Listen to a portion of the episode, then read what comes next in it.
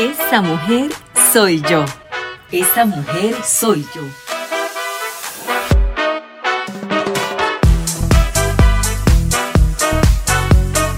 Desde los estudios Arad llega a ustedes Esa mujer soy yo.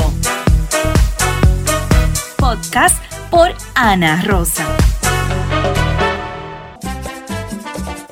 Permisos Élite, todo Puerto, Rico. Cuando se trata de gestoría y permisos, a Carlos Canales debes de llamar 787-800-4031. Experiencia y seriedad. Trabajamos por ti. Permisos Élite, todo Puerto, Puerto Rico.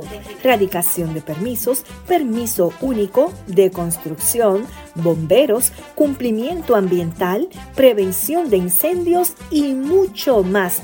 No importa en el estado que te encuentres, Permisos Élite Todo Puerto Rico tiene la solución. 787-840-31. Permisos Élite Todo Puerto Rico. A Carlos Canales debes de llamar 787-840-31. La tarde alegre con el fiscal del merengue Orlando Ramírez. El fiscal del merengue. Noticias locales y de la República Dominicana. Calidad informativa todo el tiempo. Faranduleo, los chismes del padrino. ¡El padrino! ¿Cómo? Y mucho más. De lunes a viernes a las 3 de la tarde por Activa 1520. Bienvenidos a otro episodio más de Esa mujer soy yo. Y hoy tengo una invitada de lujo, Ana Marchena. Bienvenida a Esa mujer soy yo. Gracias a ti, mi bienvenida a ustedes, a ti, a tu público maravilloso que te sigue siempre. Gracias por esta próxima invitación de esta mañana desde Puerto Rico con mucho cariño.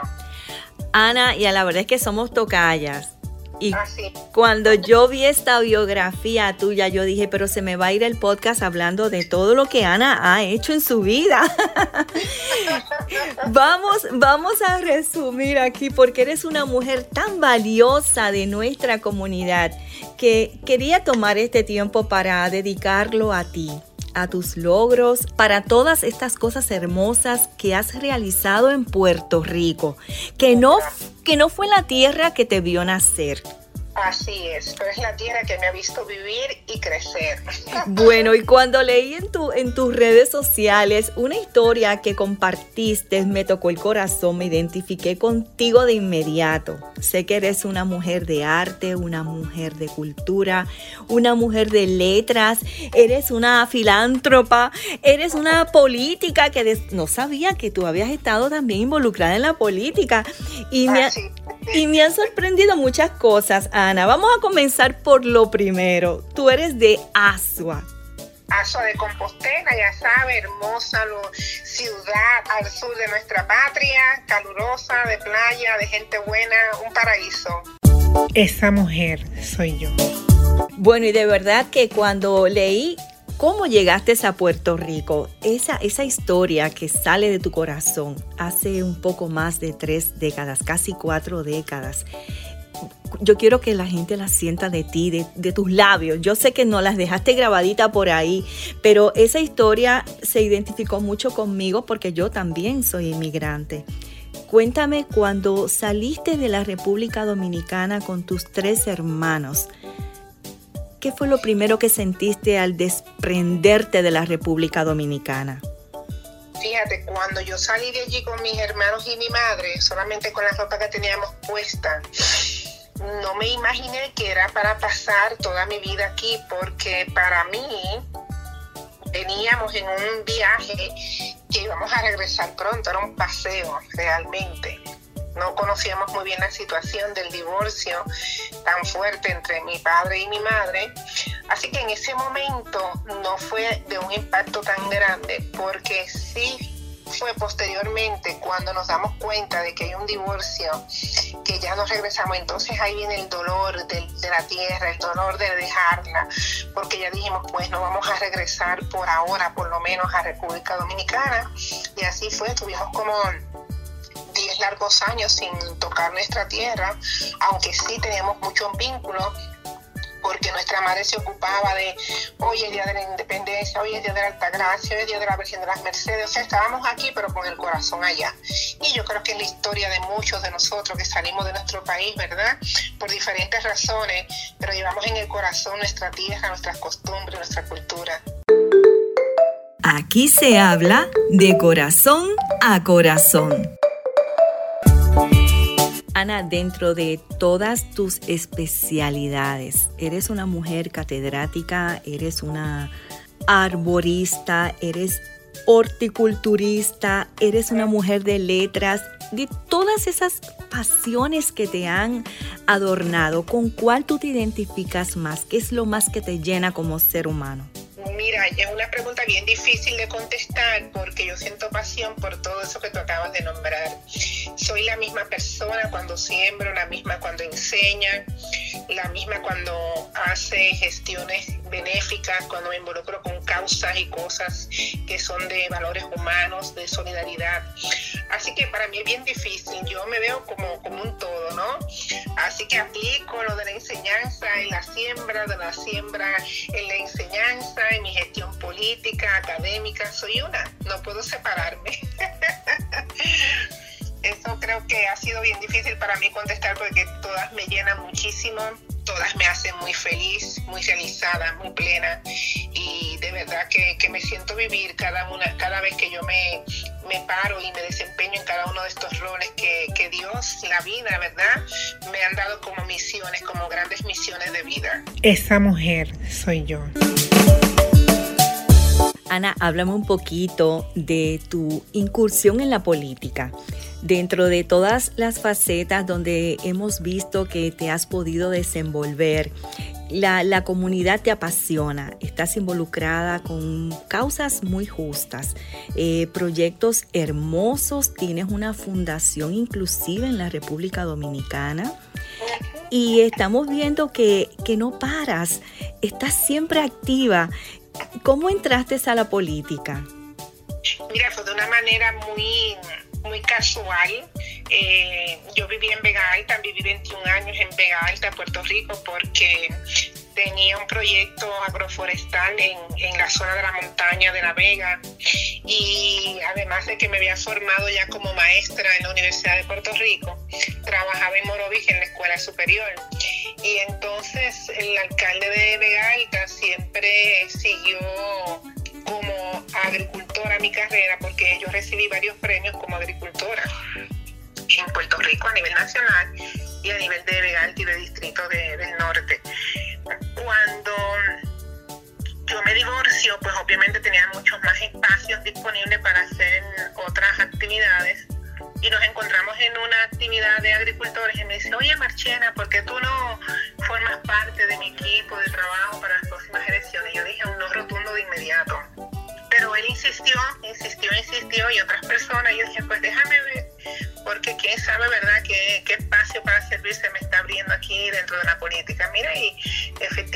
él gana ese año y pues ganó con su equipo, me nombra como directora de la Comisión de Educación, eh, Arte y Cultura de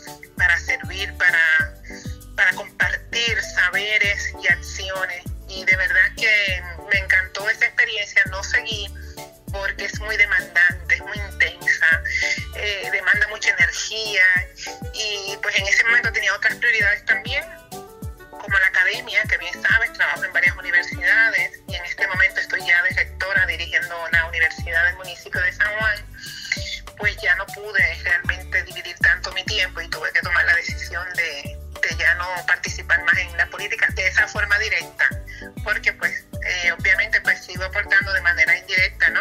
En, en lo que son los aspectos políticos de Puerto Rico. Esa mujer soy yo.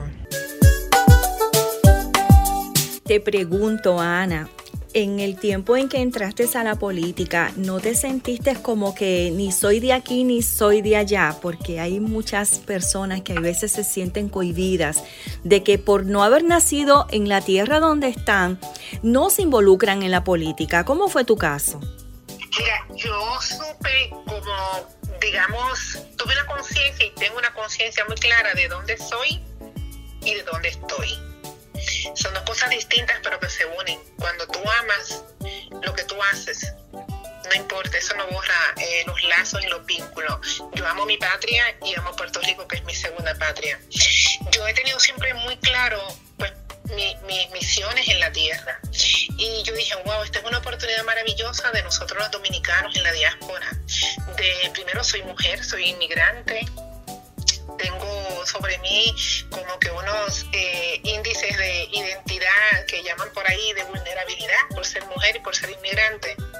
Yo creo que esta es una oportunidad maravillosa de demostrarme y demostrar que los inmigrantes aportamos, que somos un sector importantísimo de la sociedad, que, la, que podemos llegar, que las mujeres y los hombres, si nos proponemos, si nos preparamos, si nos educamos, si nos insertamos en las sociedades que nos acogen, podemos ser instrumentos de mucho poder para nosotros, para nuestras comunidades, para nuestras familias.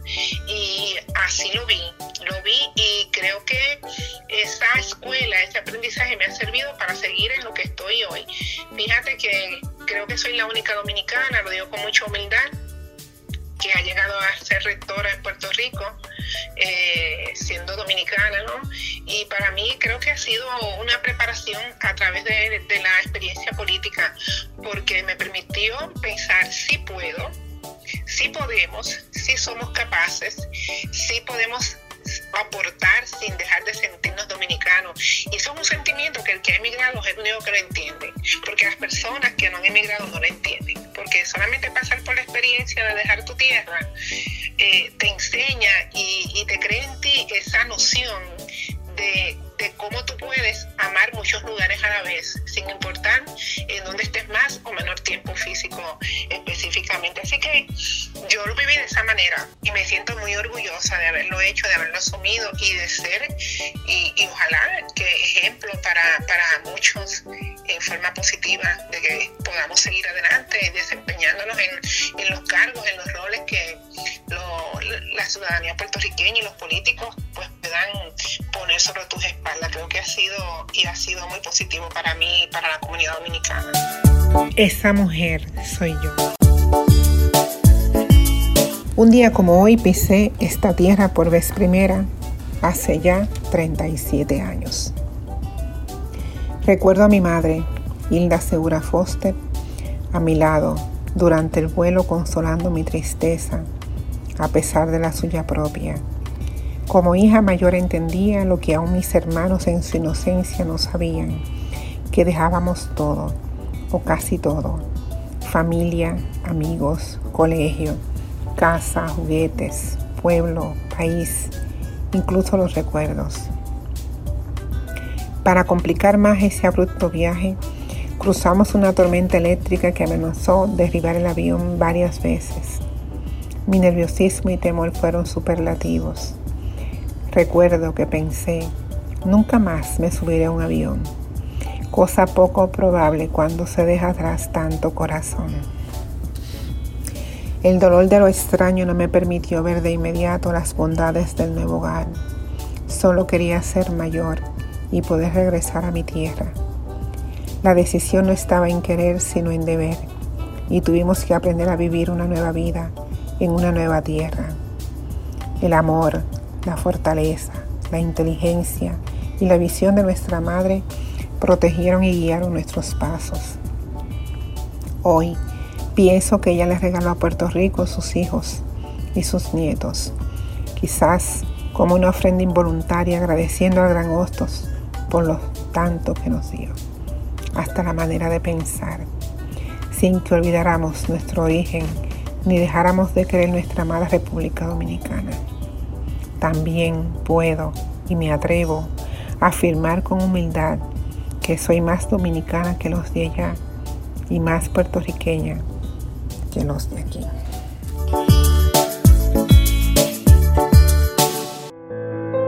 Amo la madrugada es un poema que escribí en febrero, 12 de febrero de 2021 a las 5 de la mañana porque es la hora del día que, que más me inspira a escribir.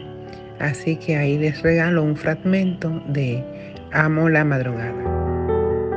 Amo la madrugada, esa que resiste el destino de los sueños, esa que no conoce la palabra realidad esa que cobija los mundos imposibles solo posibles tras el velo de tus párpados y los convierte en vivencias sensibles, porque conversas sin abrir tus labios, sientes sin tener un cuerpo, oyes sonidos impronunciables, ves seres que solo existen en tu mirar, respiras el líquido denso del néctar del delirio y palpita, te atreves, palpitas un corazón de flores que solo inventa tu ilusa imaginación.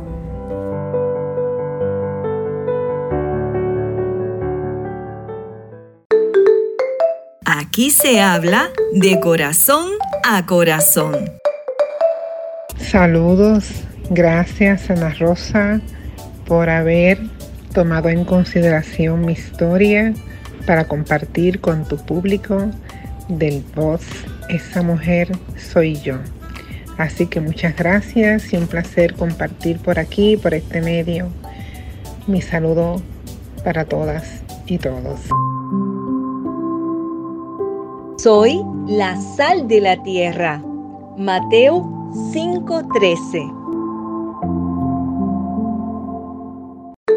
Gracias por escucharnos. Te invitamos a que te suscribas al podcast para escuchar todos los episodios y sigas nuestra página en Facebook, Esa Mujer Soy Yo. Síguenos en YouTube, Esa Mujer Soy Yo. Para más información y contenidos, te esperamos en otro episodio más de Esa Mujer, Esa Mujer Soy Yo. Este episodio fue presentado por Estudio Power Multimedia